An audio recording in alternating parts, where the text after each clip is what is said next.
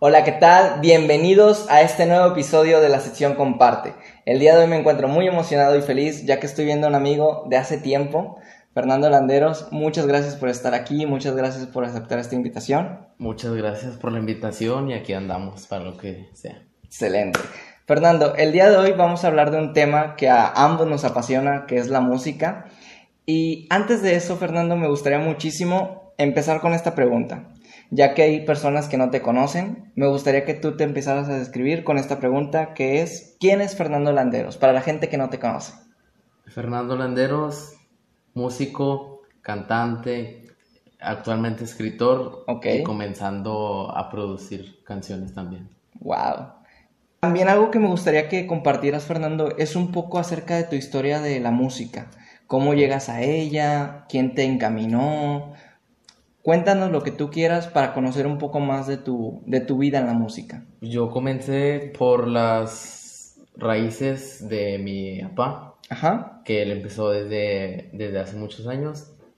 Después, pues ya uno crece viendo lo mismo, mismo, pues te gusta. Y luego, pues ya empiezo a aprender el bass, en el bajo eléctrico, en la guitarra, y ya después entró a la agrupación y ya fue así. Las influencias pues fueron Toño Pequeño de Grupo Pesado, Roy de La Fiebre Loca y entre otros muchos de, también del rock. Ya, ¿a qué edad empezaste?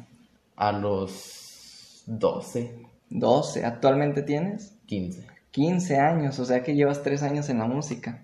¡Wow! Es un camino corto, pero lo más importante es que te queda todo un recorrido vas a empezar a destacar porque muchos de los artistas reconocidos comenzaron de pequeños y hoy en día tienen una gran carrera ya forjada. Entonces me da mucho gusto por ti, me, me, da gusto que tengas ahí esa trayectoria en la música que para algunos pareciera que no es la gran cosa porque es poco tiempo, sin embargo, pues siempre empezamos un paso a la vez y vamos creando esta trayectoria. Ok, ahora entrando en cuestión de lo que son las preguntas, me gustaría mucho que nos compartieras, Fer, ¿Qué significa para ti la música? Puede ser mucho nada más de que para bailar y así. ok. Pero, por ejemplo, a mí me criticaban me mucho antes de que porque no bailaba, porque no me gusta. o sea, pero yo decía, es que yo nací para hacer bailar. Oh, ya. Entonces, yo creo que el dar emociones, el distraerte, es que la música te transmite cuando estás haciéndola, transmite muchas cosas, si sabes hacerlo obviamente también. Y yo creo que la música puede ser todo. Wow, una gran frase. Te comparto una que en el episodio 4, que se llama Anclajes, vino un amigo que se llama Omar. En él hablamos de las emociones. Pero parte de ese episodio toqué un tema que era acerca de la música. Le pregunté, oye Omar, ¿qué canciones te hacen feliz? Y me empezó a compartir varias. Y entonces le cité una frase de una película que decía el maestro, es que la vida sin música sería un error, como que no estaría completa. Y yo en lo personal veo a la música como un escape, como una manera de canalizar ciertas cosas. He visto personas que a raíz de la música no se drogan, no toman malas decisiones, no tienen influencias que a lo mejor los llevan a estar en la cárcel o inclusive alejarse de su familia. La música hasta cierto punto te ayuda a que todas estas emociones que no son expresadas verbalmente salgan. Y sí, yo estoy completamente de acuerdo contigo, yo tampoco soy de los que baila, pero siento que sería muy difícil tratar de mover el cuerpo al son de qué, o sea, el silencio es muy difícil bailarlo. También algo que te comparto, hay una serie, bueno, es una novela que se llama Los Morales, donde narra la historia de Calet Morales, que es el hijo de Miguel Morales, que es un ícono de la música vallenata. En el Calet, pues nos narra la historia de cómo su papá no le quería, pues, apoyar a que él fuera un músico. Él tenía la influencia de su papá, de que era músico. Sin embargo, Khaled aquí dice, es que yo soy un músico, yo no puedo dejar la música. Y él decía, no, tú vas a ser un doctor. Pero muchas veces no nos damos cuenta que la música sí o sí está en nosotros y que no la podemos sacar. Es, algo que, ya viene integrado en, nosotros y es algo que no podemos quitar. Y más que nada, a veces puede ser por herencia, a veces nada más simplemente pues te gusta, también depende mucho de las personas, porque hay muchos que dicen, no, quiero ser músico para las mujeres, okay. quiero ser músico para el dinero, quiero ser músico para ser famoso. Y muchas veces, por ejemplo, lo que yo busco no es fama, no es dinero, no es mujeres, no nada. Yo busco que trascender, quedar en historia. Y pues más que nada eso, si, si, quieres tomar el mal camino, pues lo vas a hacer. Si quieres ser músico para eso, pues lo puedes hacer. Pero pues tarde que temprano no lo vas a disfrutar. Ya. Inclusive yo me pongo a pensar, hay muchos músicos que son reconocidos por su música, pero también por las cosas que hicieron con la música. Por ejemplo, a mí que me encanta el rap, uno de los raperos que pues falleció a edad temprana fue Cancerbero por un accidente. Y te quedas pensando cuántas canciones no nos quedamos pendientes de escuchar. Inclusive Selena también, o sea, que fue una mujer que tuvo polémicas y demás por todas las situaciones que vivía. Sin embargo, su música, su música trascendió a pesar de su corta trayectoria. Y su papá no estaba de acuerdo y decía, no, es que no, no quiero que hagas esto. ¿Cómo vas a llevar el, el movimiento tejano si eso no se escucha y demás? Otro ejemplo es Richie Valens, no sé si te tocó escucharlo, que es el de la bamba. Él, él también fue muy criticado porque él empezaba a cantar canciones en inglés, siendo que él tenía pues su origen más que nada tradicional. Ajá. Y, y, sí, o sea, son situaciones en las que te quedas pensando, ¿para qué quieres la música? ¿Para qué la vas a utilizar? Me gusta eso que tú dices de que buscas trascender. Ahorita estás empezando y tu música se va desarrollando y lo importante es eso. Te tocó en una etapa en la cual la gente ahorita no puede salir a disfrutar tanto la música como comúnmente se hace. Y hay que, por ejemplo, ahorita en pandemia, pues en vez de, si no pues tantos eventos como antes o tantas cosas, pues ahorita buscas la manera de hacer la música. Por ejemplo, yo antes hacía videos y nunca me puse a decir, pues los quiero mejorar, los quiero hacer mejor. Y luego de repente dije, pues los voy a hacer, no tengo nada, no tengo mucho que hacer, no tengo opción. Y fue cuando ya empecé a, a querer producir y pues empecé conmigo. hay que experimentar, soy mi conejo de indias. Sí.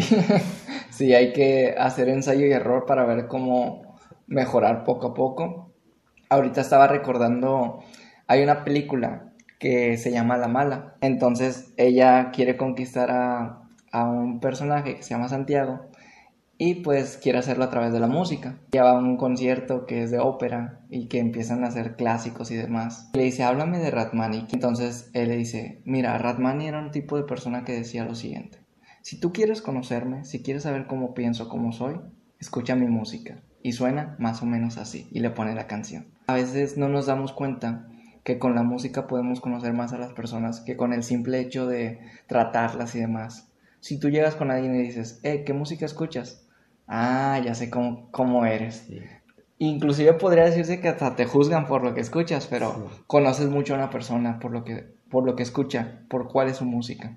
Más que nada eso, pues eso fácilmente se puede reflejar con las personas que de que dicen, ah, esa niña escucha el K-pop de los de allá. sí. ah, ese cómo es. Y de que, ah, que escucha rap. Muchas veces catalogan a todos como que, ah, son cholos. Y muchas veces no.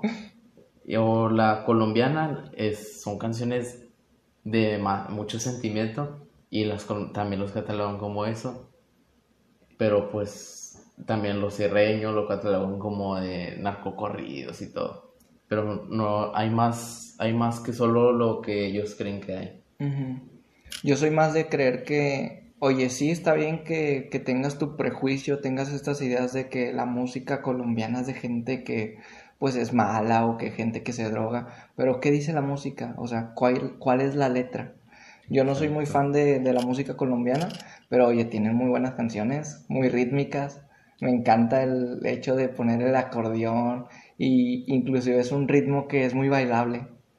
Y, cantable. Y cantable también, o sea, la gente no se da cuenta de toda esta sensación que tienen las personas al cantar el vallenato, las colombias, las, las canciones colombianas, son música que realmente te transmite algo. A veces no podemos decir con palabras ciertas cosas, pero tenemos la música. Entonces me decías que la música significa para ti muchas sensaciones y como tú dices, un escape de, de donde te puedes, por ejemplo, cuando una persona está triste, escucha música triste o, y se pone a llorar, y o cuando alguien está feliz, se a escuchar canciones y la gente al cantar pues está muy feliz. Pero también depende mucho de las personas. Para, hay, hay muchos géneros para todos y hay gustos para todos. Y el hecho de que te guste tal género, el otro género, el otro género, puede decir mucho de la persona, pero yo creo que puede decir más de las letras de las canciones que escucha. Claro. ¿Tú alguna vez escuchaste, Fer, de la musicoterapia? ¿Te suena? No. ¿No? Bueno, eh, la musicoterapia básicamente es el acompañamiento de la música en sesiones terapéuticas que ayuden a la persona a vivir una situación por medio de la música. Es decir, sabes que vamos a poner tal música para ayudarte a superar tal situación. No sé si te ha tocado, pero la música se utiliza de tantas maneras que me sorprende. Tú vas a un restaurante y qué tipo de música hay. Hay música clásica, música relajada. ¿Por qué? Porque te están transmitiendo no te tardes, dale tranqui. Pero vas a otros lugares donde pues no tienen música o es música un poquito más ambientada, como que date prisa, o sea, muévete. Haz, las cosas rápidas, ajá. Y, y es algo que me llama bastante la atención porque el significado que tú le das a la música, creo yo que es el mismo significado que le das a tu vida junto con la música. Es decir, para una persona que es un sueño tener la música, va a hacer todo lo posible por transmitir eso a los demás. Es que no es tan fácil encontrar como, ay, es que esta canción es... La... O sea, si tú la buscas, puedes encontrar una canción que digas, me transmite algo. Pero cuando menos lo esperas es cuando dices, esta canción me transmite algo y no sé qué es.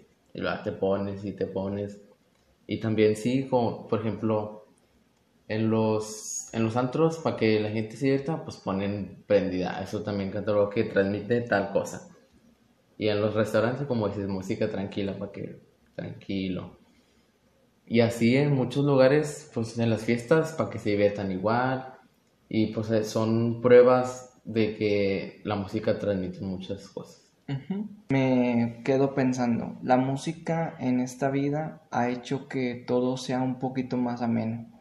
Es decir, Jacobo Won decía en uno de sus videos, ¿sabes lo que más me gusta de este año? Que es para muchos el peor año, musicalmente hablando incluso para los artistas, porque ellos viven de sus conciertos, de sus giras y demás.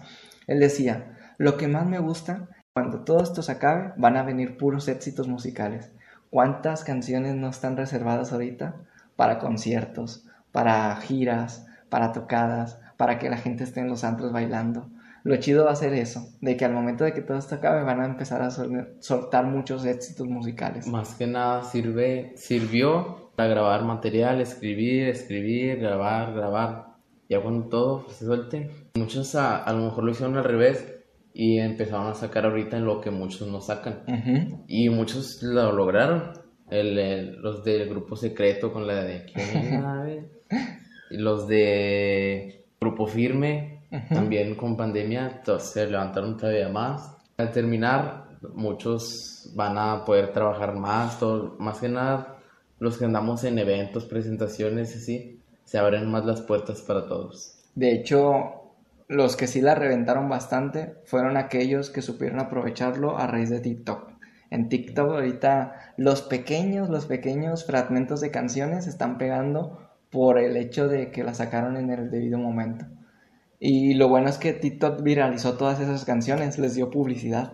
Y eso eh, es bueno para los que lo hicieron sin intención. Nada más que yo creo que en unas personas que se quisieron hacer famosas, hicieron a la mala, de que nada más buscaban hacer para hacer los 15 segundos del TikTok y toda la demás no. De hecho, compartiéndote un caso, Poncho de Nigres fue el que supo aprovechar muy bien eso, porque las canciones que él sacaba eran exclusivamente con esa intención. Él decía, yo hacía canciones que duraran 15 segundos, una frase, y eso lo pudieron usar en TikTok, y de hecho sí le funcionó. Sí, sí veíamos a cada rato personas cantando sus canciones y demás, y fue una manera en la que él se promocionó. Bueno, yo, yo he visto, es muy para moverse en redes y todo eso. le sabe. Y pues muchos lo hicieron bien, muchos lo hicieron mal, ahí de todo. Bueno de la música, como tú dices, es que son como los colores, o sea, de gustos hay demasiados, o sea, tú eliges el que más te quedes, te sientas cómodo y el que a ti se te acomode, o sea, también, realmente. Es como que, pues, géneros hay bastantes, tú eliges el que más quieras. Porque, por ejemplo, a veces te pueden gustar, cuando eres niño, pues te gustan unas canciones y luego creces, te pueden gustar otras cosas, y luego creces más y a lo mejor ya no te gustan esas. Yo creo que por eso no hay que decir, ah, esto es para esto, esto es para lo otro. Porque cuando menos esperes, lo que tanto odias, un día lo amas. Eso es cierto. Inclusive conoces a una persona que a lo mejor, eh, el género no me gusta, pero le encanta a mi novia, a mi pareja, a mi mamá. Y luego lo empiezas a escuchar y está esta relación de por medio y dices, no sé, como que me empezó a gustar. Como que ya le agarré ese cariño. Eso me pasó una vez con la música vallenata. Yo decía, no, no sé qué, y luego empecé a escucharlas, la letra y luego cómo la cantaban. Y ya me empezó a gustar. sí. Y luego de repente dices, bueno, yo, yo tomé un consejo justamente del libro de Roberto Martínez que dice, debes de consumir hasta lo que te cabe para saber qué no hacer. Y dije, pues voy a escuchar todo lo que no me gusta. Y de ahí de repente me gustaban muchas cosas. Sí, un amigo una vez me dijo, mira, yo soy bien criticón y escucho música para criticarla. Pero es que realmente cómo vas a saber que algo no te gusta si no lo escuchas. Por ejemplo, Bad Bunny, yo nunca lo he escuchado, no es algo que pues me desagrada, pero pues jamás me he dado la oportunidad. Sin embargo, me quedo pensando, tal vez si algún día lo escucho me dé cuenta de que no me disgusta tanto como yo creo. Yo pensaba eso y luego al principio sí no me gustaba y sí lo escuché, pero después como que no se quedó nada más ahí y decidió darle más, más, más, más y mejoró en, en saber venderse, en música, en nuevas cosas y se, no se quedó nada más en, en lo de todos, pues eso yo creo que voló. La siguiente pregunta, Fernando, sería entonces, ¿para qué sirve la música en la vida de las personas? ¿Para qué piensas que sirve? Pueden servir para muchas cosas. Una de ellas, para ser feliz, para soltar tus emociones, que es lo más común, para bailar, para divertirte, y para los que hacemos la música, lo, lo disfrutamos. Yo digo que nos genera felicidad el ver a la gente que está feliz por lo que haces. Ya. Yo, yo lo veo, Fer, como una manera de los que cocinan, los chefs. Yo lo veo como que cuando un chef o una persona que cocina hace comida y ve que todos comen y lo disfrutan, siento que es igual para el artista. Ves que alguien canta tu canción, ves, ves que alguien se está moviendo al ritmo de lo que tú escribiste y te sientes feliz y no lo puedes describir. En psicología esto se le conoce como inefabilidad, es decir, todo aquello que me genera una sensación que no puedo explicar con palabras, le pongo una emoción, como cuando te casas, cuando nace tu hijo. Es que, ay, no lo puedes sacar, pero le pones una emoción. No, me, me siento feliz. Me parece que pasa lo mismo con la música. Es que esa canción, esa canción, no sé, ay, no te lo puedo describir, pero me generó esto. Yo creo que eso es lo mágico, si se pudiese decir, describir. Lo que muchas veces no puedes decir como que, como que te puedes escribir y dices como que ya lo solté. Y luego tal lo, lo grabas, lo haces, lo haces, lo haces. Y luego ves a la gente y dices todavía más, más feliz. También hay casos, bueno, que yo he visto, hace poco escuché que cuando, cuando es todo lo contrario, que no, que no aceptan tu producto así, o que lo quieren cambiar, por ejemplo, con, las nuevas generaciones que quieren cambiar todo, y así, las, los productos que te dicen, no, mejor haz esto, o mejor haz esto. Es como cuando un chef hace un platillo y lo necesita de mostaza. No, ¿para qué quieres mostaza? Me tardé seis meses en hacerlo así para que vengas y ¡pum! Sí, yo sé por qué le puse lo que le puse. Exacto. Sí, y recordando el para qué sirve la música, yo siento que sirve para darnos esperanza cuando la perdemos. Por ejemplo, en el caso de que decías tú ahorita de que te sientes triste, escuchas música triste. Pues sí, escuchas música triste, pero te da esperanza saber que alguien en algún momento se sintió igual que tú. Igual de triste o todavía más. Hay una canción que se llama Introducción a la cartografía del grupo Panda ex Grupo Pando. Pero dice la canción, alguien en algún lugar está pidiendo perdón, de rodillas se disculpa por nada dar suficiente amor. Esa pequeña frase me encanta porque me doy cuenta que la música es igual. El hecho de que yo me sienta así, en algún lugar del mundo alguien está escuchando la misma canción que yo y se siente igual que yo. Entonces siento que la música sirve para sentirme acompañado, para sentir que no estoy solo. Y muchas veces sí te hace como sentir eso, de que estás escuchando la canción y luego ah, de repente todos los comentarios dicen, no, nada más soy yo. Todo, en todos lados pasa y siempre pasa. Sí, porque la música al fin y al cabo siento que es un lenguaje universal. Es decir, a lo mejor no hablamos el mismo idioma, pero, hey, ¿te gusta esa canción? A mí también. Y como que eso es lo que nos une. Siento que eso es lo que nos hace amigos, nos hace personas iguales. Porque si bien es cierto, en su momento Michael Jackson, no todos entendíamos las letras que él cantaba, pero todos la bailaban. Todos estaban ahí al ritmo de esas canciones. O con las simples notas de guitarra, de los violines, de todo. Tú los escuchas y que lo que te genera, unas canciones te genera tristeza, y otras la felicidad, las puras notas y más sumar la voz y todo. yo creo que eso fue lo que también funcionó. Sí, porque la música sirve para lo que tú creas que sirve. Es decir, si a alguna persona le sirve para no drogarse, qué bueno. Si para otra persona le sirve el hecho de, pues me genera dinero, qué bueno. O sea, qué gusto nos da saber que la música te sirve para inclusive motivar a otros o para que tú mismo te ayudes. O también, sí, como dices, para si, algo, si esto te genera algo y lo quieres. Ahora sí que matas dos pájaros de un tiro. Digo, si te sirve para ser feliz y para generar algo, qué mejor. Exactamente. Muy bien. Muy bien, Fer. Entonces pasemos a la siguiente pregunta, la cual sería, eh, ¿qué opinas tú, Fer, de los músicos urbanos? Es decir, esta gente que pues a veces vemos en las calles y vemos que está tocando un instrumento, que canta. ¿Cuál sería tu opinión? Yo, eh, del principio cuando escuché pensé que de, rap y eso. sí. Pero sí, lo, he hecho también. Tocar en camiones, restaurantes, andar de serenatas en la calle. Y sirve mucho que las personas te curten, te enseñan a... Al, aprender, al vivir lo malo, cuando vives lo bueno lo disfrutas más. No quiere decir que dejes de sufrir para ser feliz, pero yo creo que ayuda todavía más. Y hay muchos talentos que a lo mejor no se destacan por los recursos o por la imagen o porque no tienen la posibilidad de, de subir o promocionarse pero si nos pusiéramos a buscar un, talento por cada colonia, por cada estado, saldrían los mejores artistas de, de muchos tiempos.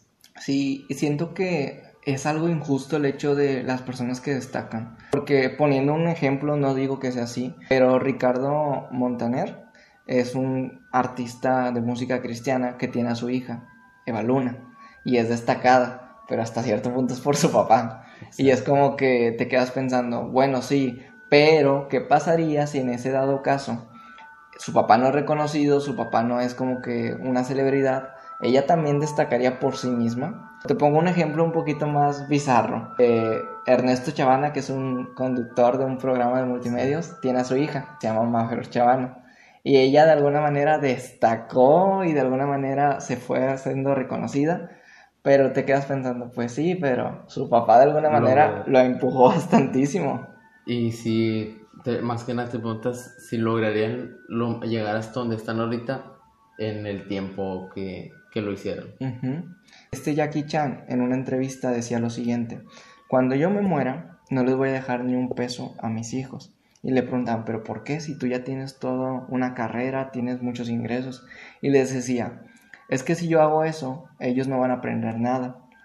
¿Por qué les voy a dejar todo ya servido? De alguna manera, y esto es lo que reconozco en los artistas urbanos, ellos entienden el valor de sufrir las cosas, entienden la humildad de me voy a tardar, eso es cierto, pero cuando lo logre me voy a sentir orgulloso. Antes de que vinieras aquí, Fer, yo estaba viendo un video de una canción que se llama Dancing Monkey, del artista Tongs, creo que se pronuncia así El detalle es el siguiente. Este artista, no sé si tú sepas, pero empezó en las calles. Esa canción justamente, la canción que más la ha reconocido, empezó cantándola en las calles, con botes y demás, y es algo impresionante. Y más porque ves ese origen tan humilde y dices, wow, es increíble. Si ella pudo, ¿por qué yo no? Yo creo que se disfruta más cuando lo haces a tu manera y a tu gusto. O sea, se disfrutan más los éxitos. Pues, por ejemplo, ahorita estoy sacando como un disco, pero no así de pum, todas las canciones. Quiero dividir como las canciones en una semana o dos, cada dos semanas una canción, así. Más que nada para disfrutar más el hecho de, del proceso. Y justamente el título le puse Siendo yo. Siendo yo, ok. Que, o sea, siendo yo, hice todo eso, grabé, producí, elegí las canciones a mi gusto y, y he llegado aquí siendo yo. O sea, lo disfruto más porque he hecho lo que a mí me gusta, porque haces lo que, lo que a ti te, te satisface, te parece bien. Y ya cuando llegas a un punto, lo disfrutas más que haciendo algo que no quieres. Ya. Fíjate que me llama mucho la atención eso que dices, porque sí creo que muchos artistas llegan hasta donde llegan, pero dejando de ser ellos o sacrificando su propia esencia. Es como, por ejemplo, hay una película que se llama Nace una estrella, donde sale Lady Gaga. Y me gusta mucho esta película, es una película muy bonita, en la cual a esta artista en la película le dicen, ¿sabes qué? Tú estás pegando con esta música, pero queremos que te vistas de tal manera. Porque como eres mujer tenemos que buscar vender la estética, buscar vender tu imagen. Y siento que hay muchas personas que aceptan esto, pero no están de todo de acuerdo. Es como que, ¿por qué tendría yo que dejar de ser yo para que los demás puedan incluirse a mi manera de ser? Yo creo eso ahorita a lo mejor ya no se ve tanto, por ejemplo, con muchos artistas que en vez de salir de que como siempre de que traje y así, pues ya salen con la ropa que con la que se sienten cómodos. Más que nada eso se ven los artistas de rap y así. Y ahorita ya en los grupos norteños del regional mexicano y todo. Y yo creo que se debe de quitar eso de si quieres pegar tienes que ser el inalcanzable. El yo creo que eso ya no funciona y tampoco quieres ser querer ser alguien que no eres por querer vender. Ya, siento que a muchos talentos urbanos eso les pasa cuando llegan al éxito y creo yo que por esa razón no quieren llegar a ello, porque es como que, es que si llego a ese punto, ¿a qué me va a costar? Voy a tener que dejar de ser yo, voy a tener que cambiar ciertas cosas y prefieren quedarse en, ¿sabes que Me siento feliz con esto. Te comparto que yo por mi trabajo salgo y siempre paso por Morelos, ahí en el centro. Entonces veo a un chavo que toca el violín y es impresionante cómo lo hace. Entonces me digo, wow, cuánto talento, porque no hay más gente reconociéndolo, porque no hay más gente viendo todo esto. Y también me quedo pensando, pues bueno, a lo mejor él es feliz así y no está mal. A lo mejor no lo va a conocer todo el mundo, eso es cierto, pero creo que en su pequeño punto en el cual él está ubicado, él es feliz. Y creo que se vale también, o sea, los talentos urbanos tienen esa gran gran posibilidad de decir, ¿sabes qué? Con esto que tengo, yo soy feliz, no necesito más. Sí, porque yo creo, o sea, a lo mejor todo el mundo piensa, yo solo puedo ser feliz si soy el famoso, si, soy millonario. También existe gente que, por ejemplo, yo tenía un amigo que me decía, es que mi sueño es ser albañil. Ok. Y, no te lo esperas, ¿verdad? Y dices, pues ok, pues eso lo hace feliz. Y a lo mejor por ejemplo, muchas personas a veces no destacan por ser lo que lo hace feliz, pero pues ellos son, siguen siendo felices. Y yo creo que es más que nada eso, que la gente a veces sacrifica muchas cosas por eh, pensar que va a ser feliz, pero al final de cuentas termina peor porque no puedes regresar a lo que realmente te gusta. Ya. Comentabas anteriormente que algo que destacas en los talentos urbanos es precisamente eso, que hay demasiados talentos. Y estoy completamente de acuerdo contigo. Pero ¿qué pasa entonces cuando no te produce esa felicidad el cantar? Hay muchos artistas que tristemente dejan la música con el tiempo porque no los hacía tan felices. Tenían el talento, sí, eran buenísimos, eran excelentes artistas. Pero les preguntas y dices, es que yo lo dejé porque no quería cantar eso O hay otros artistas súper forzados que les meten programas de autotune o melody y empiezan a cantar y te quedas pensando, híjoles, o sea, es un artista forzado.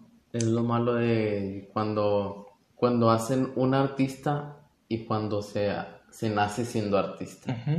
Yo creo que es más que nada eso de si te dejas vender, te llamabas.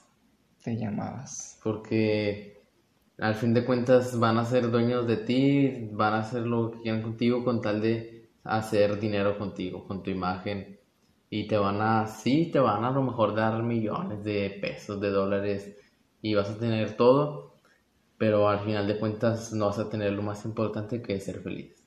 Y, y algo que rescato, Fernando, es que siento que los talentos urbanos de las calles no tienen un precio, no tienen un precio emocional. Es decir, tú le puedes comprar a cualquier artista de, hoy en día, no, ponme un precio, el que tú quieras y sobres, te lo doy. Pero un artista de la calle es, ok, dame felicidad, no le puedes pagar eso.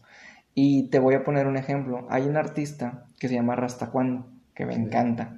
Es, es, un artista que literal tiene rastas, es un comediante y se la pasa en la calle cantando a personas, improvisando y él se ve muy feliz y tú lo ves improvisando y llevando esa alegría. Y hay personas que inclusive en los videos le quieren dar dinero. Pero él dice, ¿sabes qué? No, no lo hago por eso.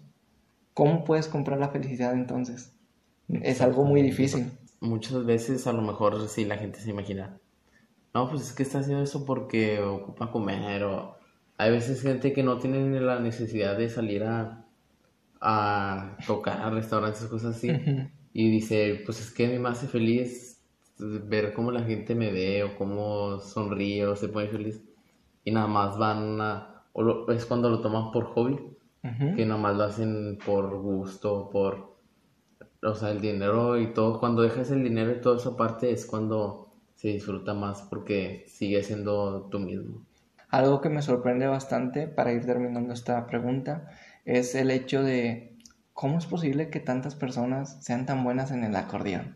Porque sinceramente siempre te la pasas en la calle caminando y ves a alguien con un acordeón. Y es buenísimo, tiene talento. O porque siempre hay alguien bueno en la guitarra. O sea, es algo que me sorprende y me llama la atención. ¿Cómo es posible que suceda tanto eso? Bueno, lo personal, yo creo que esos son cuando se la pasan practicando todo el día, todas las semanas, todos los meses porque, o sea, si quieres hacer algo, solo sé constante y practica. Yo creo que ese es el mejor consejo. Y el hacer las cosas y no esperarte a que tener la mejor guitarra y la mejor marca o el mejor equipo. Si empiezas, ya desde ahí ya vas ganando. Ok, tener constancia, totalmente de acuerdo en eso. Y mucha práctica. Y mucha práctica. Porque la práctica, como dicen, hace el maestro. Y yo creo que hay muchas personas que a través de una situación que es pues de alguna manera inesperada, como lo del COVID, digamos, o como una necesidad económica, surgen ciertos talentos. Y cierro con esto esta pregunta con dos ejemplos. Uno de ellos es La Escuela de Rock, que es una película de Jack Black, en la cual él tiene una necesidad inmensa de dinero y tiene este talento y esta pasión por la música pero pues no se le da. Sin embargo, su hermano, que es maestro, lo contratan y ahí se desarrolla toda la película, pero él entiende y ve un talento en los niños. Que los niños inclusive, ellos pues sí, tienen sus estudios y demás prestigiosos, pero eran tan felices haciendo eso y los papás no se daban cuenta. Y el otro ejemplo que te quiero dar es de una película que se llama Escuchando tu Destino, donde sale Robin Williams. Y en esta película vemos un niño de bajos recursos, que inclusive sus papás, los dos eran artistas. Y él fue separado de sus papás. Entonces conoce a este personaje de Robbie Williams y le da una guitarra. Y tiene un talento innato. Y él empieza como talento urbano. Empieza en las calles y demás. Y está el otro niño que también canta, pero no recibe tanto dinero porque él lo que quiere es el dinero. Y este otro niño vemos en la película, tocando la guitarra súper feliz y demás. Y me llama mucho la atención eso. Como a veces un talento urbano puede inclusive ser mejor que el talento reconocido, pero el talento urbano tiene algo que a lo mejor el reconocido no tiene hoy en día. Y es esa felicidad, esa plenitud, ese saber que es esa, que soy yo y no soy eso que creyeron de mí. Yo creo que la clave es el, o sea, también ser sincero contigo porque muchas veces no quieres hacer las cosas y por hacerlas no transmites más que negatividad o, o, ya sea cosas así y es cuando el que lo hace por gusto es mejor que el que lo hace por dinero, por cumplir con un contrato. Yo creo que es eso. Muy bien. Muy bien, Fernando. Entonces, vamos a pasar a la siguiente pregunta. Esta es algo acerca de tus influencias. Me habías comentado previamente que uno de ellos es Toño Pequeño. ¿Y Roy? Roy Pacheco de La Fiebre Loca. Ok. Aparte de ellos, ¿quiénes otros serían tus influencias? ¿Quiénes dirías me inspiraron a estar en la música? Yo creo que el principal es uno que se llama Dani Félix. Ok. Es, bueno, no, creo que no tiene género porque ha, hecho canciones sirreñas de los corridos tumbados, de mariachi con guitarras, de cierreño, norteño, como tipo con acordeón también. Y yo creo que esa es mi influencia principal porque él produce y graba todas sus canciones haciendo él todo. Wow. Y yo creo que puede ser una de mis metas, que justo por eso también empecé, de grabar yo y grabar los requintos, la armonía, el B, las voces, el masterizar, escribir también.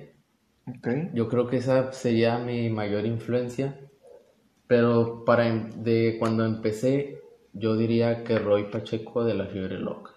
Ok. Hay, una frase que yo tengo que dice, a veces la influencia es una mera coincidencia. Es decir, no sé si a ti te ha pasado, pero hay personas que dicen, hey, ¿quién es tu influencia? No, pues que tal artista. ¿Por qué? Es que suenas igualito. Hay que tener mucho cuidado en esto. Cuando tenemos una influencia, hay que tener el cuidado de agarrar lo mejor de esa influencia, pero no hacerlo igual, no replicarlo. Porque hay muchos artistas que hoy en día yo escucho y digo, suena igual, o sea, es como que no hay tanto parecido, pero suena igual que su influencia. Y más que nada, eso pasa también con muchos grupos, por ejemplo, en el, en el género norteño, todos quieren hacer lo mismo, todos quieren tocar las mismas canciones, pero yo creo que es mejor buscar tu propio estilo y hacer lo propio, porque si no terminas, o sea, yo creo que una muy buena pregunta para todos los grupos hacerse es, ¿qué ofreces que no ofrezcan los demás grupos. ¿Cuál es tu valor agregado? Yo diría, en mi agrupación, tocamos desde colombianas hasta de Bad Bunny, de La Lomora, de todas las nuevas, de corridos alterados, y más que nada también tenemos nuestras canciones que son de... son como una especie de... de lo tradicional, pero con... como moderno. Ya, sería un grupo versátil el que tú estás ahorita. Es norteño, pero tratamos de, de, de no cerrarnos solo a, ah, nomás toco esto, sino agregar más que nada para que la gente se divierta y diga, ah, o sea, traen, traen de todo, a lo, a lo mejor nomás una canción de esto, es el otro, pero se, o sea, más que nada, o sea, nos empeñamos en, en ofrecer a todos lo mayor posible. Ya, no encerrarse en un solo género. Exactamente. Al inicio de esta plática, de este episodio, te compartía acerca de la novela de Los Morales y te comparto también que hay una situación en esta novela en la cual Miguel Morales, que es un cantante de música vallenata, él está encerrado mucho en, no, es que no debe de cambiar porque eso es lo que a la gente le gusta. Y su compañero le dice, no, compadre, es que mire, nosotros tenemos que hacer algo más fresco, algo más nuevo, porque si no nos vamos a estancar y la gente tiene que actualizarse y demás con los ritmos. Y él dice que no. Entonces cuenta que está bien gracioso porque en la novela se la vio peleándose. No, que por qué haces esto. No, es que tú no debes de hacerlo. Uno quiere el cambio, el otro no quiere el cambio. Dentro de esta misma trama hay un concurso en el cual dice, no, pues cada quien presente lo que quiera. Tú presenta lo de siempre, tú presenta algo nuevo. ¿Y qué crees que pasa? Pues ganar lo nuevo. Porque esa es la realidad. A la gente innovala cada rato porque si no, va a llegar un punto en el que se te va a aburrir. Y dentro de esta misma novela pasa una situación en la cual su hijo le dice, no papá, es que el mundo ya cambió, la música ya cambió, no puedes ofrecerle lo de siempre a la gente, porque va a llegar un punto en el que se te va a estar. Y de hecho él hace un tipo de vallenato que en la actualidad se conoce como la nueva ola. La nueva ola del vallenato, donde Khaled no solamente hace vallenato, sino que también canta. Y son canciones muy buenas, pero lo interesante es eso, nunca te quedes con lo mismo. Porque sí, hay gente que le va a gustar lo de siempre, pero va a haber más gente que va a querer algo diferente. Porque a lo mejor la gente quiere ver a lo mejor lo tradicional o lo, que todo el mundo quiere ver, que son los que se quedan en la historia. Y a lo mejor eso te va a dar trabajo de cada semana, eh, pero de ahí no vas a salir. Yo creo que tienes que buscar aparte ser tú y no solo hacer lo que los demás hacen. Tratar de darles algo diferente. Exacto. Aunque sea de vez en cuando, como dice una canción. Porque pues sí, o sea, los, la gente a veces, unas personas piensan que aunque pasen los años siempre se debe hacer todo igual, todo igual, todo igual. Y a veces también se critica, por ejemplo, los corridos tumbados. Todos se critican, son, son gente que a lo mejor no, no, están acostumbrados a las nuevas, a las nuevas formas de la música. A, a mí en lo personal me gusta la música. A lo mejor los cantantes no, pero porque la mayoría se ve, como dices, los, los artistas que los forman. Sí. Pero los, la música es muy nueva y es, es difícil de tocar, pero es muy interesante. Y yo creo que así puede ser. Ya, te comparto una experiencia personal que, bueno, a mí me gustaba mucho el grupo de Panda, que te comenté una canción.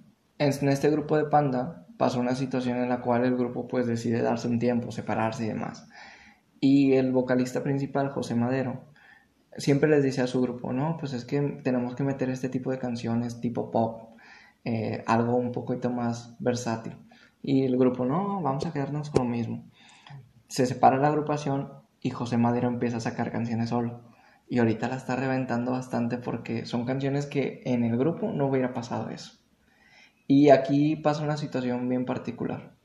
Cuando tu influencia en la música cambia de influencia, tú también cambias de alguna manera con esa persona.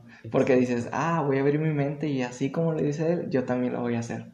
Pero si tu influencia se cierra, tú también te cierras. Te limitas. yo creo que lo mejor es no solo tener una influencia.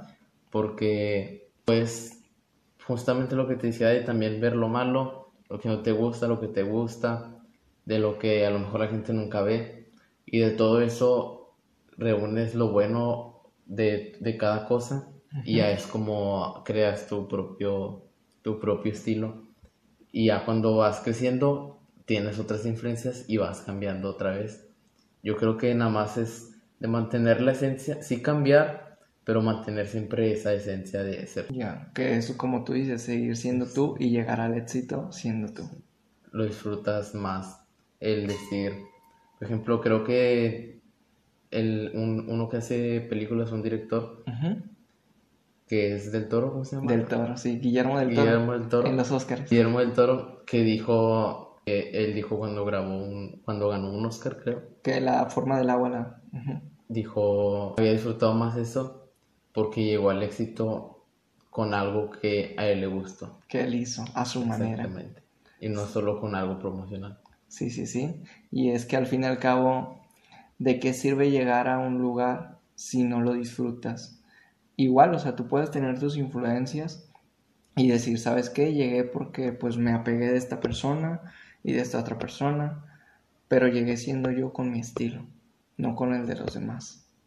Más que nada, muchas personas a lo mejor llegan, pero llegaron siendo algo que no son y pues lo pueden disfrutar tal vez o no, o no lo pueden disfrutar pero yo creo que es mejor cuando es real y es cuando, cuando son los verdaderos artistas que nacieron siendo artistas para ser artistas y que nacieron para transmitir muchas cosas y para quedar en la historia. Yo creo que esos son los que quedan en la historia.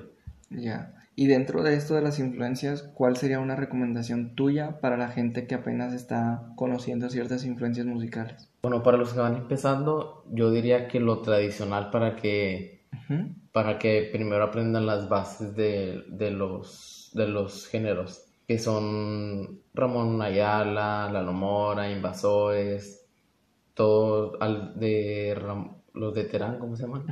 No me acuerdo cómo se llaman los de Terán, los alegres de Terán creo. Luego, creo que ya cuando tengan las bases, buscar o les guste a ellos y diría que para empezar esos grupos. Además de eso que tú dices de buscar las bases, yo incluiría algo que me parece muy importante y haciendo una referencia. A un bebé se dice, cuando es bebé, tú dale de probar de todo. Todo se va a comer, todo. Vas a saber si le gusta o no le gusta. Siento que en la cuestión musical es lo mismo. Y una recomendación que yo diría sería, date la oportunidad de escuchar generaciones. ¿A qué me refiero con esto? Escucha lo que escuchaban tus abuelos, lo que escuchan tus papás, lo que escuchan tus hermanos, y que escuchas tú y que escuchan los nuevos, tus hermanos menores, para que vayas aprendiendo de los demás. Te comparto que yo soy muy fiel de escuchar puro rap, pero hace poco me empecé a dar la oportunidad de escuchar más géneros y me impresionó bastante que no sabía que me gustaba Camilo, yo no sabía que me gustaba su, música, pero fuera ya del hate y de las críticas que le hacen a él, tiene canciones muy buenas, o sea, tiene ritmos muy buenos. Y más que nada, o sea, es, es lo mismo, o sea, es algo diferente y está haciéndolo, se ve que está haciendo lo que le gusta y a veces también por eso lo critican mucho. O sea, quiere hacer cosas que no van. Pero pues yo creo que esa es la clave de hacer cosas que a él le gusten. Por ejemplo, yo escuchaba mucho siempre la música nueva, música nueva, música nueva. Y después me detuve y dije, bien quiero aprender de, de, de la historia de la música.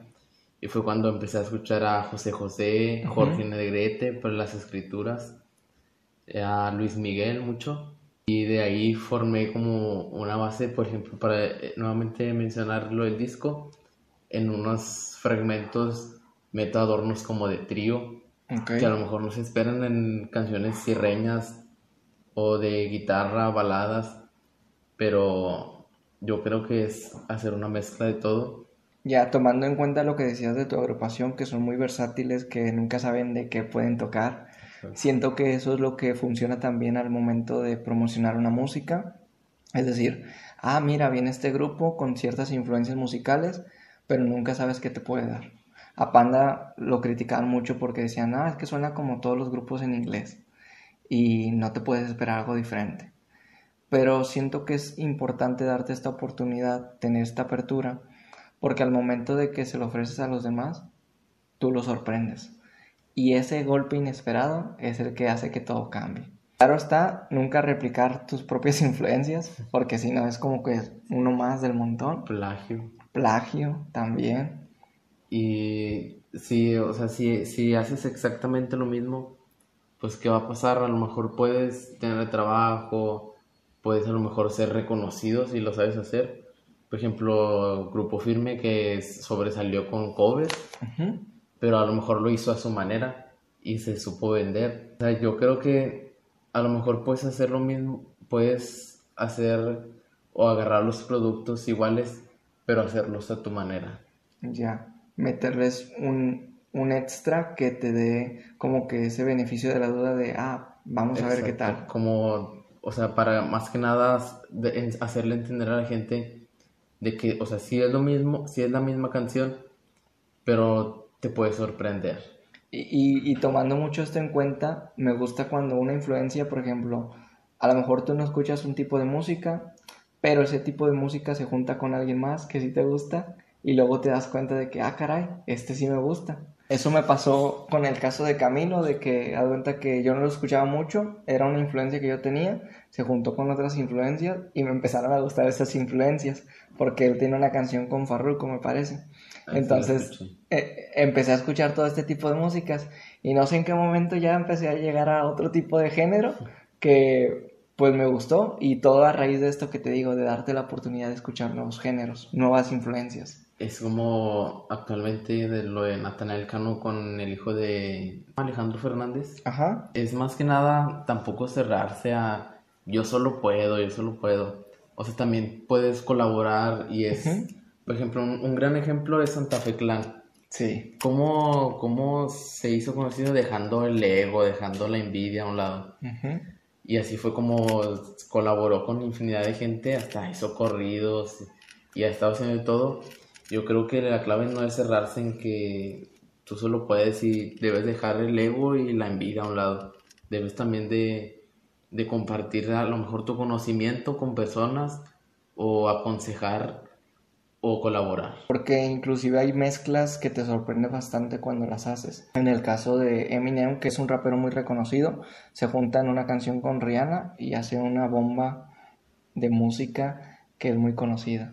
Y pasa igual, o sea, en el caso de Santa Fe Clan, sí, él dice, ¿sabes qué? A mí me gusta el rap, eso es cierto, pero no me voy a cerrar. De hecho, yo lo veo y, y tiene canciones en colombianas, vallenatas, que se ve muy feliz cantando se ve muy feliz transmitiendo todo eso. Exacto. Yo creo que eh, ahí entra lo que te decía de la sorpresa. Son, son cosas que no te esperas a lo mejor y es cuando sorprendes. Porque a lo mejor la gente se sistemiza en siempre va a hacer esto, siempre va a hacer esto. Y si cambias el chip, a lo mejor no tanto, o sea, sí, pero manteniéndote tú, es cuando de repente surgen bombas así de, de éxitos. Sí. Lo, justo lo que decías está muy bien, pero tampoco copiar exactamente y hacer lo mismo que ellos. Ya, hazlo parecido, pero no pierdas tu esencia y agregarle un valor. Exactamente. Ok, y también un pequeño tip que quisiera compartir de una amiga, que esto me lo dijo para hacer crecer más mis influencias y no estancarme en el rap, me decía, mira Jordan, yo lo que hago es, en mi celular tengo música, pero cada cierto tiempo le meto música de todo tipo de artistas y me dice, y luego le cambio la memoria y empiezo a escuchar en modo aleatorio, así me sorprendo con el tipo de música que escucho y me digo, ah, mira, ya me está gustando este tipo de canción. Y pasa algo muy curioso, solo necesitas una canción que te llame la atención de un artista para que ya te empieces a escuchar más canciones. Eso me pasó justamente ayer, que estaba en la noche y dije, ¿qué música no he escuchado que todos estén escuchando. Y dije las del grupo secreto, todas las combias, y luego me empecé a escuchar. Y lo escuché una, dije, ah, está chida. Y luego escuché otra, escuché otra, y le escuché otra, y me pasé tan noche escuchando las canciones. Y dije, no, pues, o sea, no hay que, no hay que quedarse siempre con lo mismo, sino también buscar cosas nuevas. Siempre darte ese beneficio de la duda, esa oportunidad y dejarte sorprender. Exactamente. Muy bien. Ahora pasamos a la siguiente pregunta que es un poco más personal. ¿Cuál es tu proceso para crear canciones? Yo me espero más a sentir algo y sentir las ganas de escribir. Y es cuando, o sea, hasta la fecha no tengo a lo mejor 100 canciones escritas, pero las que tengo, siempre que escucho, por ejemplo, esta canción, ah, ese día estaba pasando esto o sentí eso en el momento. Escribir las canciones cuando me dan las ganas de, de escribirlo porque es cuando salen las canciones solas. Después grabo una maqueta que es con el celular así y con la guitarra. Bien normal. Después, por lo, normalmente se las comparto a algunas tres personas que son las típicas personas que me dicen, ah, está bien. Porque muchas veces dicen, ah, se la va a pasar a todos. Y todos te van a decir lo que quieres escuchar. Pero yo se la mando a las tres personas que me van a decir la verdad. Ya. Si me van a decir, está bien, está mal, puedes hacer esto mejor. Entonces se las envío. Cuando hay algo mal o me dicen, la neta esto no va, trato de mejorarlo. Después, ya que está toda la maqueta bien hecha, pues me pongo a, grabar las maquetas como, si fuera todo un grupo. Y grabo cosa por cosa. Luego ya grabo el acompañamiento, y luego ya grabo el reginto, y luego grabo el bass, y luego al final grabo la voz. Masterizo todo, todo, y luego ya establezco una fecha. Mi hermano me ayuda con la portada a veces, y la subo. La comparto, la promoción, todo. Yo creo que es más que nada solo eso. Ya, yo comparto mucho tu proceso porque yo también me considero que la manera en la que escribo las canciones es muy personal. Siento que cada quien lo hace a su manera y está bien. Y el mío, al menos en mi caso, es una lluvia de ideas. Es decir, ok, ¿cuál es el tema central que quiero transmitir? ¿Qué quiero decir que no quiero, no quiero que se me vaya? Escribo una lluvia de ideas, de palabras, de voy a meter esto, esto, esto, y lo voy acomodando poco a poco. Lo interesante para mí en este tipo de canciones, como digo en una canción que se llama Promesas, inicio con justo esa frase. No sé si a ti te ha pasado, pero en el proceso de hacer canciones, a mí no me gusta forzarlas. y digo en esta canción, no fuerces a la inspiración, llegará cuando tenga que llegar. Exactamente. Y, y pasa mucho que a veces hay artistas que se fuerzan y dicen, no, es que tengo que escribir una canción que hable del maltrato. Y ya la escuchas y dices, ay no, o sea, suena demasiado forzado. No tienes que ser tan exigente con tu propio proceso. A mí a veces me pasa que digo, a lo mejor en un momento voy a, dar ganas de escribir algo de desamor, así de la nada. Y por lo mismo a veces que escucho así frasecitas, así, de repente guardo mucho notas, notas, notas, y luego a lo mejor sobre esa frase me invento una historia. Por ejemplo, en una que, que va a ir en el disco, toda la hice a base de una frase que dice, no me acuerdo en qué canción, me gusta caminar bajo lluvia porque la gente no me ve llorar. Y sobre eso escribí toda la canción. Inventé una historia y en una parte acomodé la frase de otra manera, pero dando a entender lo mismo. Bueno, esa es, es mi manera a veces, o simplemente de repente digo, por ejemplo, la del jefe, de repente estaba así, afinando, y lo dije, si lo hago así? si lo hago así? Y luego de repente empecé en el celular a escribir, fum, fum, y luego de repente cinco minutos, y en la canción. Y luego ya cuando acordé ya estábamos haciendo el video oficial. y no, yo creo que depende mucho del momento y de la persona. También algo que creo yo es que cada canción tiene su proceso, tiene su etapa de vida. Es decir, hay canciones en mi caso que me las chuto en cinco minutos, o sea, súper rápidas, pero hay canciones que me tardo bastante. Tengo una canción en particular, se llama Lección Aprendida, que viene en mi disco. Esa en particular me tardé unos tres años en escribirla. Habla del aprendizaje, de la vida académica y demás, pero yo no me presionaba, es como que decía, no, todavía no está lista, siento que le falta algo, pero a mí me pasa mucho que en mis procesos, cuando son canciones muy significativas, hago borradores y tengo como que tres canciones de esa misma canción, pero no la oficial. Es como que, y de algunas cosas saco lo mejor y de otras también, y luego un monstruo de canción y crea, y crea la canción final. Eso me ha pasado, pero a veces de que tengo la tonada y escribo sobre, una vez escribí de un músico que perdía a su madre, que, que fallecía. Y luego de repente agarré la tonada y escribí sobre desamor, de infidelidad. Y luego de repente me puse a ver y ya tenía cinco letras con la misma tonada. y ahí surge el problema de ¿y cuál voy a, cuál voy a agarrar? Porque todas te gustan. La más, a mí me, pasó, me ha pasado así. Yo creo que con algunas dos canciones, esa y otra que fue la primera que escribí y hasta la fecha no la termino.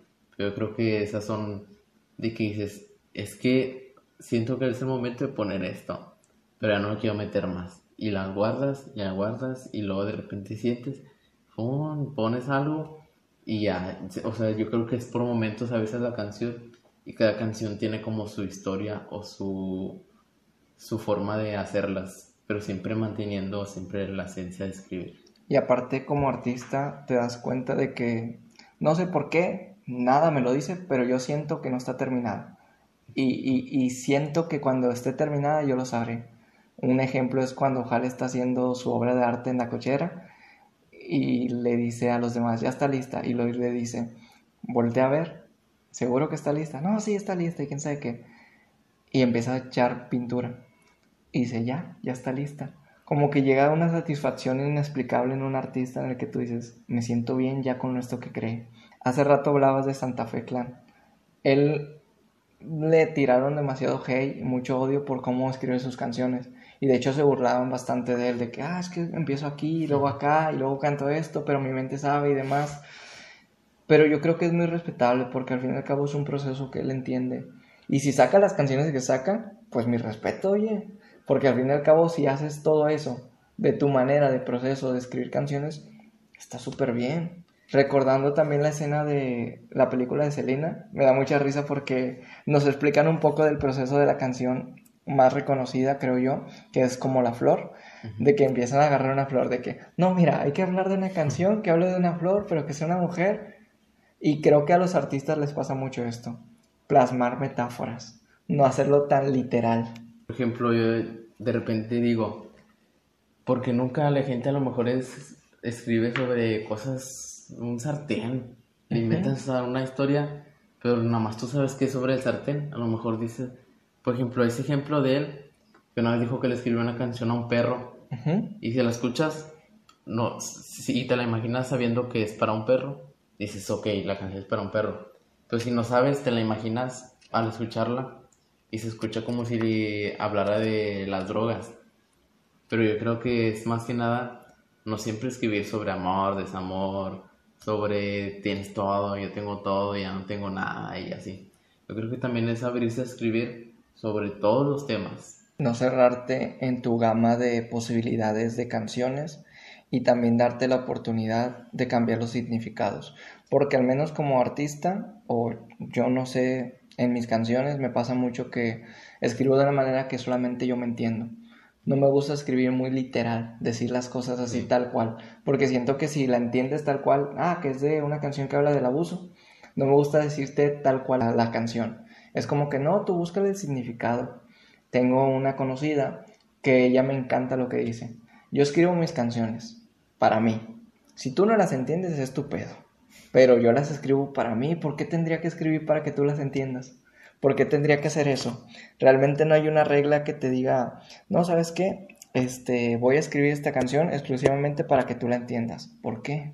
Eh, ¿Por qué tengo que hacer eso? Ahí aplicarlo de, pues es que soy siendo yo, que me guste a mí, ¿va? Y es cuando a mí también me pasa eso, por ejemplo, no dices las cosas literal, de que, ah, te amo y quiero estar contigo y ya. Más que nada buscas la forma de dar a entender las cosas. Y es cuando yo creo que es una buena escritura de que das a entender las cosas y no con las típicas palabras que son tan directas. O sea, buscas más palabras, buscas sobre la historia de la escritura y, y ahí aplica lo que decías de tu amiga de, o sea, yo lo hago para mí porque a mí me haga feliz y ya, todavía que la gente lo reconozca todavía es mucho mejor. Ya, y aparte es bonito el hecho de decir, el significado es universal. Es decir, escucha la canción y si es muy literal, ah, pues yo entiendo lo mismo. Pero si es una canción más profunda, ¿qué entiendes tú? ¿Qué significa esta canción? Ah, yo no me he dado cuenta. Y a mí me pasa mucho que cuando me explican una canción o me dicen el significado, la escucho buscando ese significado, digo, sí, cierto. Sí, cierto que habla de esto. Sí, cierto que, que está el mensaje ahí. Es como la, la que decía el perro, o sea, tú la escuchas y jamás te vas a imaginar que es un perro. Pues si te la imaginas que es para un perro, dices, ok, sí es cierto, dice, oh, que estoy flaco, no como, estoy en la calle y cosas así. Es todavía que te guste a ti y que la gente reconozca eso, es todavía mejor cuando lo haces para ti y la gente lo disfruta y es cuando lo disfrutas más. Y, inclusive la gente se vuelve parte del proceso de la canción, parte de todo esto que culminó el terminar la canción, estuvo la gente presente. Y creo que este proceso es como un embarazo, porque la gente se involucra. La gente está dentro de la canción de que, oye, escribe una canción de esto. Bueno, déjame ver si dentro de lo que siento de momento me da para escribir eso. Y siento que es lo padre de las canciones. Cada una tiene su proceso, cada una es individual. A veces puede llegar a pasarte a Eminem le pasaba de que si en este momento me siento inspirado y siento algo, agarro una servilleta, escribo y después agarro otra servilleta y eso se vuelve una canción. Y ese es mi proceso. Eso nos, bueno, nos pasa, por ejemplo, también escribimos para agrupaciones y, por ejemplo, en canciones que son sobre temas de en general, es cuando más nos tomamos el tiempo para hacer las cosas mejor. Pero exactamente cuando dicen, ah, quiero un corrido, para nosotros es muy fácil porque le decimos, ok, le hacemos como una mini entrevista de, ok, ¿qué quieres que hable? Etcétera, cuando asiste, etcétera. Y eso lo podemos hacer en cinco minutos, ten tu corrido. Eso es, bueno, es, yo creo es un proceso también de, depende de, la canción. Y de cómo lo hagas, pero yo creo que las canciones sobre temas de amor, desamor o sobre otras cosas, yo creo que esas son deben de ser más profundas y más tardadas cuando las sientas. Y algo que acompaña el proceso y el significado es cuando la gente de plano no entiende la canción, pero en cambio las agrupaciones o el artista se da la tarea de, ¿sabes qué? Vamos a ayudarles un poco, vamos a meterle un videoclip. Y el videoclip te da a entender las cosas, como la canción del perro que me decías, yo no me la puedo imaginar, pero a lo mejor sí tiene un videoclip y a lo mejor no te la dice tal cual, literal, pero a lo mejor está pasando un perro y dices, ¿por qué un perro? Y te pones a pensar todo esto y dices, ah, a lo mejor el proceso de la canción se imaginó con este tipo de, de dinámica y el video ahora me ayuda a entender la canción. Eso es lo, lo padre de los videos y más ahorita que, o sea, se, hizo más, más común el hacer los videos y yo creo que es muy importante eso de cuando no, cuando no es tan entendible a lo mejor para la gente en general, hacer un video explicando con escenas sobre lo que quieres tratar. Ya. Sí, es que además el proceso de cada artista es muy individual y creo que eso es lo interesante de cuando tú haces tus propias canciones y no te las hacen alguien más. Porque hay muchos grupos que tienen canciones muy reconocidas, pero ellos no escribieron la letra. Y a veces te gustaría como que preguntarle a la persona, oye, ¿cómo fue el proceso de esta canción? Pero como la agrupación nada más canta, nada más interpreta, no sabe. y te da un significado muy ambiguo. Y a veces eso es, es, lo malo, lo malo y lo bueno de los escritores, que son los que hacen muchos éxitos y son los menos reconocidos. Yo creo que debería también de cambiar eso. O en un ejemplo Luis Miguel, los músicos son musicazos y no son tan reconocidos como Luis Miguel. Ya, porque él es el vocalista. Exacto. Yo creo que con eso empezó a cambiar ahora que lo, lo que decía Dani Félix, él es el que grabó toda la música de Natanael Cano.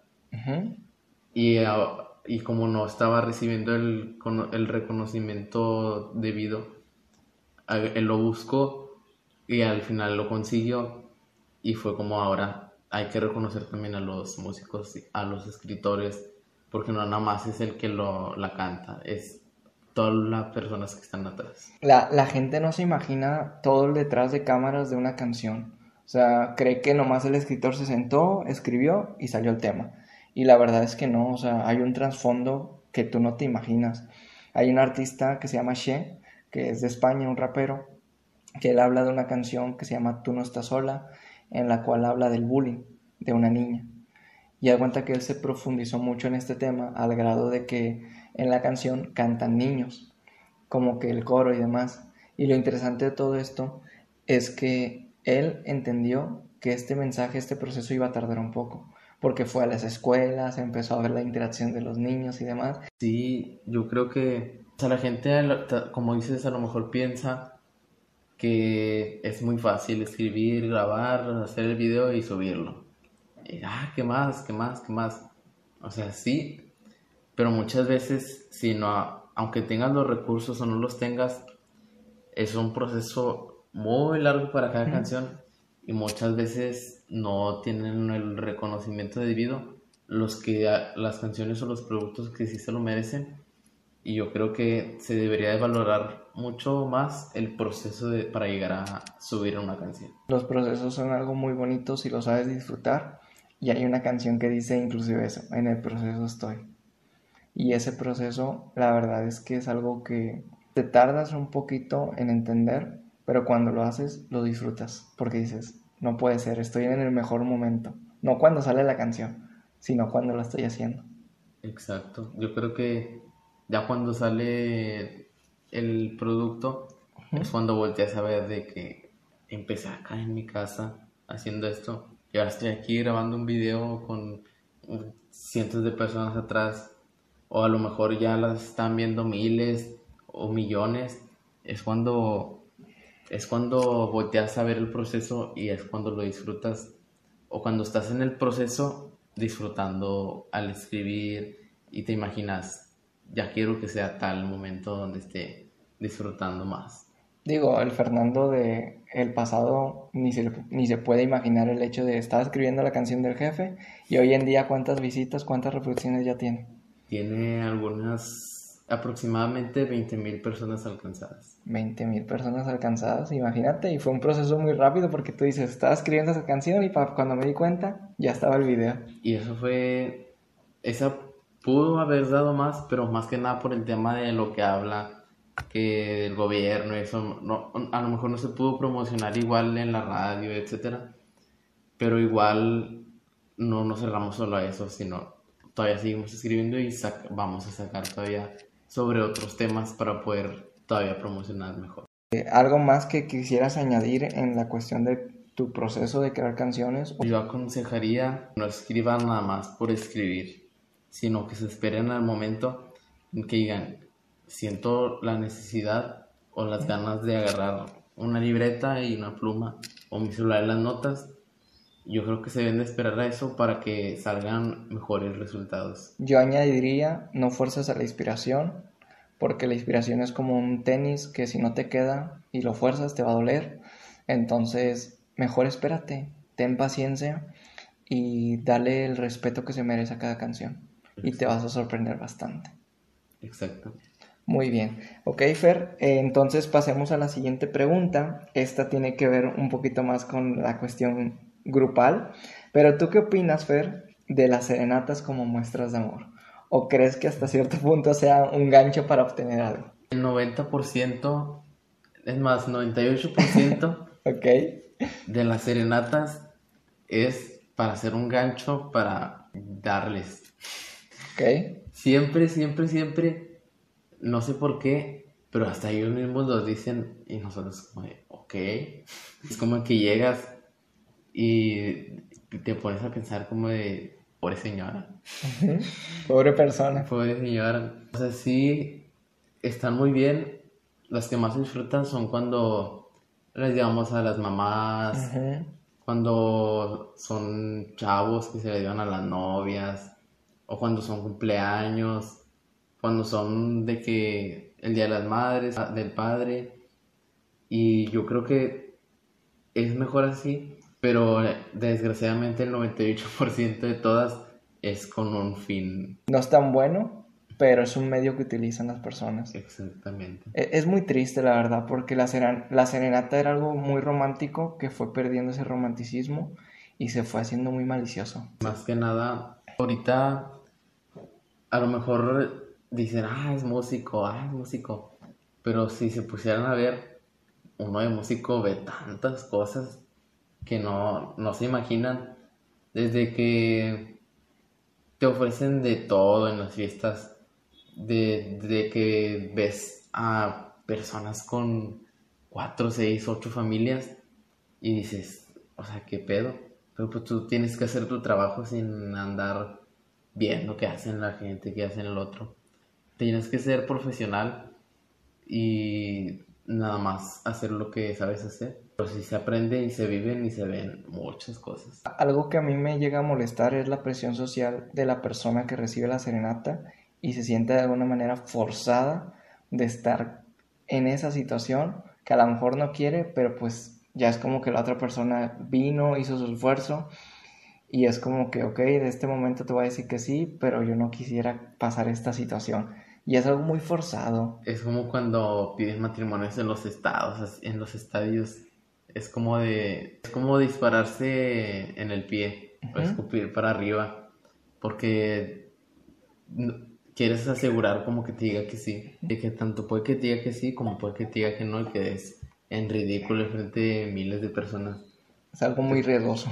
Yo creo que hay que esperarse a que sentimentalmente sepas que a lo mejor te diga que sí. O no, o hacerlo más privado, más entre dos. Siento que es un recurso muy exagerado de una persona, en la mayoría los hombres, quienes quieren conseguir algo como tú dices, y es como para demostrar algo que te va a hacer quedar peor. ¿Por qué? Porque a veces cometen el error de llevar un ramo de rosas muy grande, una muestra de amor muy social, o sea, de que las demás personas lo vean y al final lo que buscan es otra cosa, que hace que la serenata como tal quede como un recurso que es todo menos de amor, es todo menos romántica. Yo creo que las mejores cosas de amor o románticas se hacen en, entre dos, en, privado. Yo creo que son, son, los, son los momentos menos esperados cuando, no sé, estás viendo películas o van a cenar, así sin ningún fin, o solo estás platicando. Digo que eso es mejor a querer como sorprender con lo mejor, con lujos, con que, ah, esto.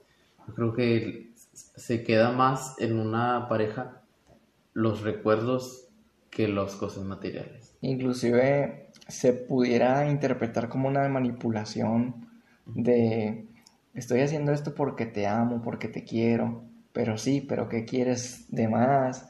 Te pongo un ejemplo. Hay una película de hace tiempo que se llama Inspiración, en la cual el personaje tiene una pelea con la otra protagonista y se enoja, se molesta. Entonces él para solucionar el problema le lleva a serenata.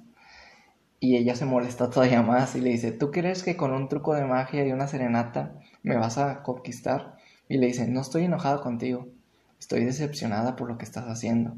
¿Cómo es posible que hagas este tipo de artimañas, este tipo de cosas para conseguir algo que sinceramente no te mereces? O más que nada de recurrir a esos recursos que ahorita ya están muy quemados de que no es, o sea, no es si eres el mejor de, en, teniendo dinero. Eso es lo, yo creo que lo que menos importa, porque es un ejemplo muy extraño, pero cuando, cuando te mueres no te llevas joya, no te llevas carros, lo que te llevas son los, los recuerdos y los momentos importantes. Yo creo que es mejor un momento importante y con eso, con eso solo quedarte a buscar eh, cosas de, de otro tipo con recursos muy usados.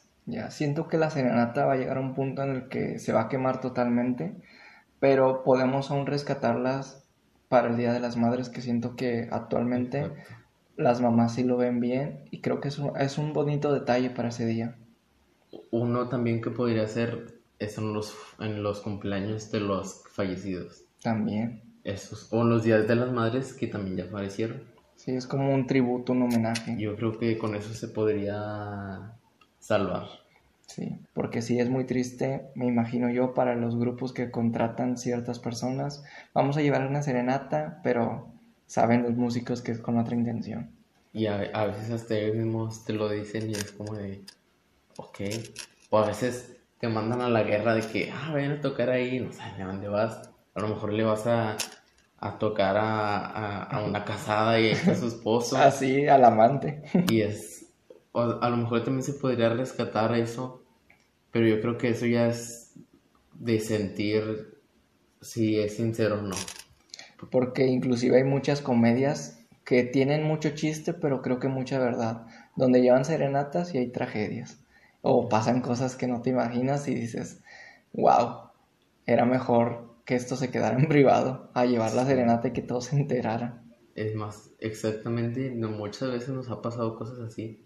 Una vez nos pasó de que nos mandaron a, un, a, una, a una casa y salían todos enojados y nosotros como ya, pues adiós.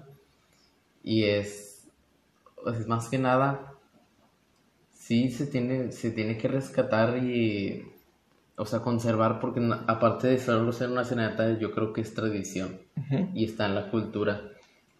Y yo creo que sería solo eso. Yo con lo único que me quedo es con la idea de que es un bonito detalle siempre y cuando no vaya con doble intención.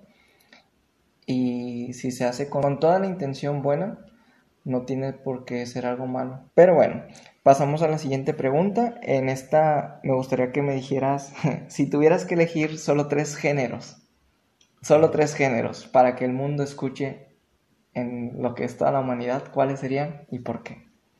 Yo diría que baladas tipo jazz, como baladas, ok. Boleros. Boleros. y corridos. Corridos, ok, ¿por qué esos géneros? Yo diría las baladas, porque es romántico, porque es sobre el amor, más que nada casi siempre. Y yo creo que ahí podría entrar lo que decíamos de las serenatas, que esas son como antes con los tríos. Ahí entra también lo de boleros, pero esa abarca también lo de lo de otros temas de tristeza, de desamor. Pero eso también serviría para conservar esas cosas, porque los tríos son 100% casi boleros. Okay. Y, y los boleros también pueden entrar en grupos norteños, eso también, no nada más en, guitarras, en, en jazz. Yo diría que eso y los corridos para que se conserve la esencia de la música de México. Ya, para que no se pierda. Exactamente. Ok, yo te comparto los míos. Estos serían los tres géneros que yo dejaría en la humanidad y te voy a explicar el por qué. Uno es el rap, no, no solamente porque me gusta, sino porque creo que es un género muy cultural y es un género que se atreve a decir muchas cosas que otros géneros no lo dicen. Creo que es un género que puede repercutir en las conciencias de las personas. Otro de ellos sería el reggaetón, pero porque es un género que entiendo que está hecho para bailar, para sacar ciertas cosas. Y yo no me imagino los antros sin música de reggaetón. No me imagino cómo sería la vida sin reggaetón. Aunque es un género que no muchos les guste, yo creo que es un género necesario y el otro sería música cristiana, porque siento que hasta cierto punto genera un cambio muy significativo en los demás. Y como dice el libro de la cabaña, se acerca el personaje de Mackenzie a Dios, que es la representación de la persona, y le pregunta, ¿qué estás escuchando? No, estoy escuchando un grupo que todavía no sale. Ah, no sabía que a Dios le gustaban este tipo de música. Y dice Dios, ah, es que a mí me gustan todos los tipos de música porque yo los creé. No hay uno que a mí no me guste todos los géneros yo los creé y por eso me gustan. Entonces, estos tres tipos de género son los que yo elegiría. Están, lo que decías del, del reggaetón, eso sí es, yo vi un, un, un, uno que hace videos que se llama El Chombo, creo.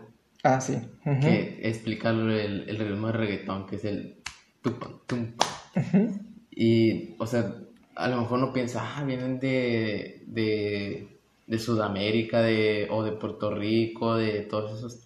Pero si realmente ven la historia, vienen desde África o vienen muchas veces desde tribus que son con los que con los que empiezan muchos ritmos y muchas canciones y yo creo que son buenos géneros para conservar. Bueno, esos serían los nuestros. La gente tendrá otra opinión, pero creo que son buenos géneros que pueden hacer algo para la humanidad. Yo digo que comenten sus, tres géneros. Sus tres géneros, que nos den su opinión también. Ok. Y bien, Fernando, ya estamos llegando al final de esta plática que ya nos extendimos bastante hablando de la música, pero quiero hacerte esta pregunta para ir terminando. ¿Por qué el nombre de la agrupación Wolf, que es tu grupo? Eso empezó desde antes de que yo entrara. Ok. Porque se llamaba el grupo estaba conformado por mi papá y unos amigos de él.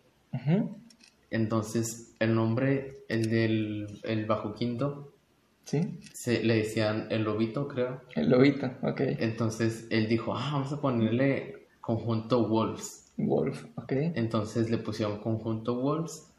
Y luego, total, se fueron saliendo y así, entraron, salieron. Entonces, después, cuando se fueron todos, le dejaron el nombre a mi papá y él siempre quiso tener un grupo con su nombre. Entonces le puso Eddie Landeros y su conjunto Wolves. Ya. Y luego después, mucho después, nosotros entramos, primero entré yo y luego entró mi hermano y luego fue cuando dijimos, hay que dejar de hacer todo lo tradicional, lo de siempre, lo de todos y hay que hacer algo más nuevo y algo que más, se venda más rápido también. Entonces dijimos, ¿qué vende más? Eddie Landers su conjunto Wolves o Wolves. Sí, era muy largo. Es, más rápido, es como Coca-Cola, Nike, Adidas. Una sola palabra. Entonces, eso lo hicimos más que nada, más porque está, se queda más y, y más aparte la gente se queda más como de, ah, un grupo norteño y se llaman en inglés. Ya. Y siempre dicen, Walls, Walls, y siempre están y se les queda y se les queda y se les queda. Y ese es la, la, a lo mejor pensarían, ah, tiene algo muy profundo. Yo ah, en lo personal me considero muy igual a los lobos. Porque solo puedo ser bueno, pero soy mejor en manada. En grupo. Sí. Ok, qué interesante la historia. Eh, yo no la conocía, gracias por la exclusiva. bueno, para ir terminando también, ¿hay alguna frase o mensaje para los demás en la cuestión de la música?